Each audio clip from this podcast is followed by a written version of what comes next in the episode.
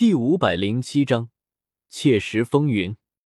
拓跋昌将龙珠托在手中，并没有继续切下去，回头看向叶天秀，淡然的说道：“该你了。”叶天秀没有什么多余的话语，手中光芒一闪，多了一枚几尺许长的黑色小剑，粘在指缝间。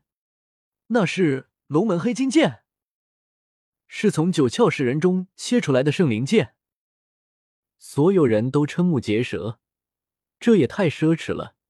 叶天秀竟然要此圣剑来切石料，这很多人都彻底无言。吴子明则是一脸嘲讽的说道：“有什么好显摆的？到时候什么也切不出来，我等着看他一脸的菜相。”龙纹黑金圣灵剑如玉一样晶莹，自然天成，被叶天秀夹在双指间，在仙音石上不断滑动，石皮快速飞落。他以此剑切石，是为了以防意外。叶天秀双目中紫光闪耀。化成两道光束落在仙音石上，龙纹黑金圣灵剑随着两道紫光而游移，飞快展动。悠悠妙音忽然响起，从石头中传出。所有人在期待，想看看到底会有何物。叶天秀的动作很轻灵，同样具有美感，如一首活着的乐章在跳动。龙纹黑金圣灵剑化成一条黑龙，盘绕飞舞。到底会是什么？能比得上龙珠吗？难道真的是一部古经？闭嘴！很快没有了嘈杂声，岛屿分外的安静。不知道何时，神圣石原的守护者那名老人撑起一片光幕，似是怕有西针遁走。叮咚，一声悦耳的声音发出，叶天秀以黑色的小剑猛地一震。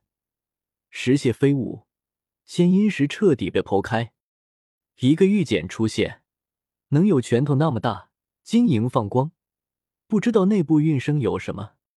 又是一个简，上次的黑色小简出了圣灵剑，这次会是什么？突然，妙音响起，不是大道天音，而是让人沉醉的仙乐，让人心神都欲沉沦其中。当叶天秀将玉简抓在手中，仙乐才缓缓停止，天地间才安宁了下来。场外传来一片惊呼声，方才很多人心神竟失守了。在这一刻，所有人都非常有默契，年轻一代都退后，一群糟老头子上前，随时准备出手，因为很有可能会出现不同寻常的东西。为了防止意外。老辈人物准备联手压制，你先来。叶天秀也是有意压制，让拓跋昌先来。拓跋昌没有多说什么，不过到了此时此刻，他也绝不会小看叶天秀了。很明显，眼前的人是有一定的本事，绝非自己所说的乡野之术。这么想着的时候，已经小心翼翼的一银刀向龙珠落去，暗青色的石珠应声裂开。轰！一股强大的气息冲了出来，让人心胆皆颤。龙威骇人，龙！我看到了一条龙，飞出来一条真龙！许多人大叫，全都震惊无比，盯着场中，几乎忘记了呼吸。石珠中冲出一条半米多长的龙，在空中飞舞，龙威四溢，非常惊人。不对。是龙气化成的，并不是真正的龙。当平静下来后，人们看清了那条小龙并非真身。龙珠易碎，里面空空如也。拓跋昌的脸上写满了失望，太可惜了，只有一缕龙气，没有其他东西。这只是天地运生的一股精气，有了龙形而已，并不是真龙之气。许多人都摇头，与期待相差甚远，落差太大了。很多人都叹气：“为什么会这样？”吴子明攥紧了拳头，李重天也极度失望，猛力的跺了跺脚。哈哈哈！唯有李黑水摇头大笑，令吴子明他们脸色变得更加铁青。真龙不灵视，可惜了这枚石珠，在这个世界是不可能孕生出真龙的。若是有仙界，毫无疑问，时间一到，此珠必化真龙。姬家那名守护石原的老人说出这样一番话语，然后便住口了。龙气即将散开，消失在天地间。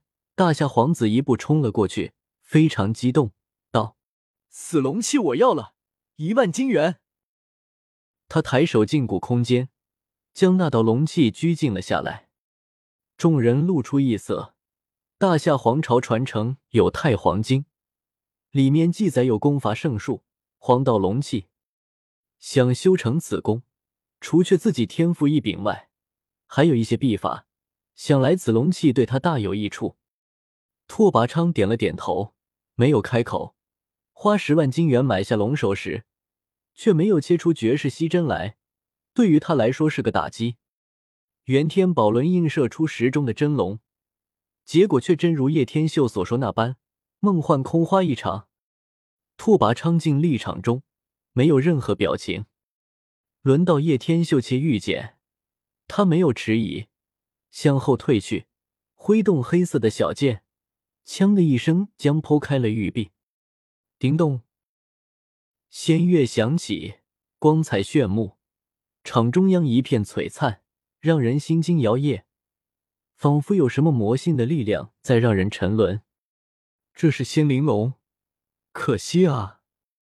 一个苍老的声音充满了遗憾，这样说道。不过几乎没有人听到。这种乐声极其神妙，让人忍不住迷醉，很想捧到手中，仔细聆听。有一种近乎妖性的力量。它通体晶莹，九色纷呈，异常美丽与绚烂，像是世间最珍贵的瑰宝。小岛中心。古树下，那个仿若神灵般的老人摇了摇头，道：“可惜，错生凡尘。前辈，请问这是什么？”许多人询问，根本不解，就是那些糟老头子也都不知。看向姬家神圣石原的守护者，这是仙灵龙，若是有仙气滋润，可磨刻下部分道之印记，是天地生成的仙书。姬家的老人摇头道：“这个世间到底有没有仙都不得而知，怎么可能寻来仙气滋润它？到头来也只是一个乐器中的宝贝，与修行无关。”竟然是仙灵龙，我听说过。一些糟老头子惊呼出声。的确如姬家十元守护者所说的那般，此物错生凡尘，若是生在仙界，被仙气滋润。将是一卷天书，烙印下天地的部分纹烙。而今，只是在将出世时奏出了大道神音，不过也止于此了。